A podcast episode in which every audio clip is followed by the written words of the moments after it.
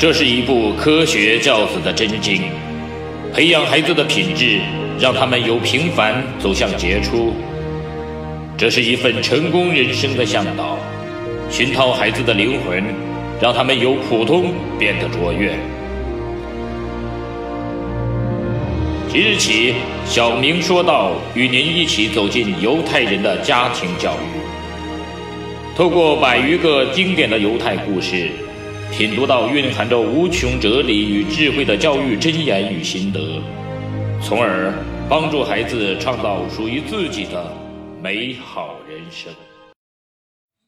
订阅小明说道，用故事感悟人生哲理。嗨，大家好，我是小明说道的小明。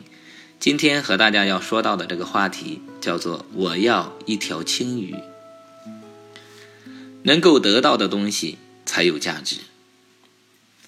奥地利的硝烟散尽之后，皇帝想要犒劳那些在战役中英勇无畏的不同民族的人们，说出你们的愿望来，我将以此奖赏你们，我的了不起的英雄们。皇帝说：“把波兰还给我们吧！”一个波兰人喊道：“他是你们的了。”皇帝应道。我是个农夫，给我土地吧。”一个可怜的人叫道，“土地是你的了，我的孩子。”我想要个啤酒厂。”德国人说，“给他一个啤酒厂。”皇帝下了命令。然后轮到了一个犹太士兵，“你呢，年轻人？你想要什么？”皇帝脸上带着鼓励的微笑，问道：“如果能的话，陛下，我想得到一条非常漂亮的青鱼。”犹太人怯生生地嘀咕着。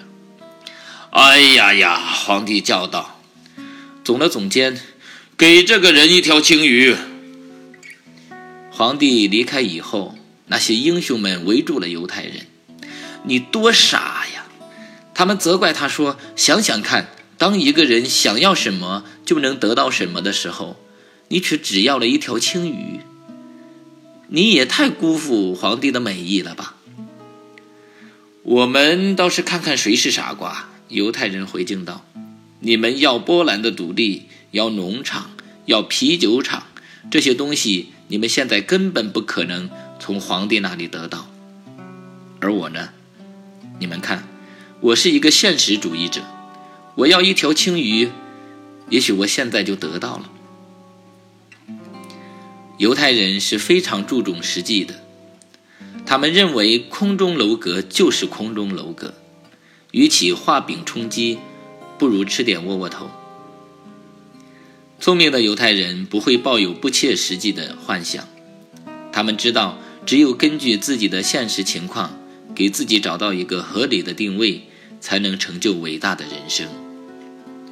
追求实实在在的东西，才能够给自己一个准确的奋斗目标。那些生活在虚幻世界的才子们，能体会到的永远是缥缈。他们找不到属于自己的领域地，毕竟画饼充饥是解决不了实际问题的。我是小明，非常感谢您的聆听。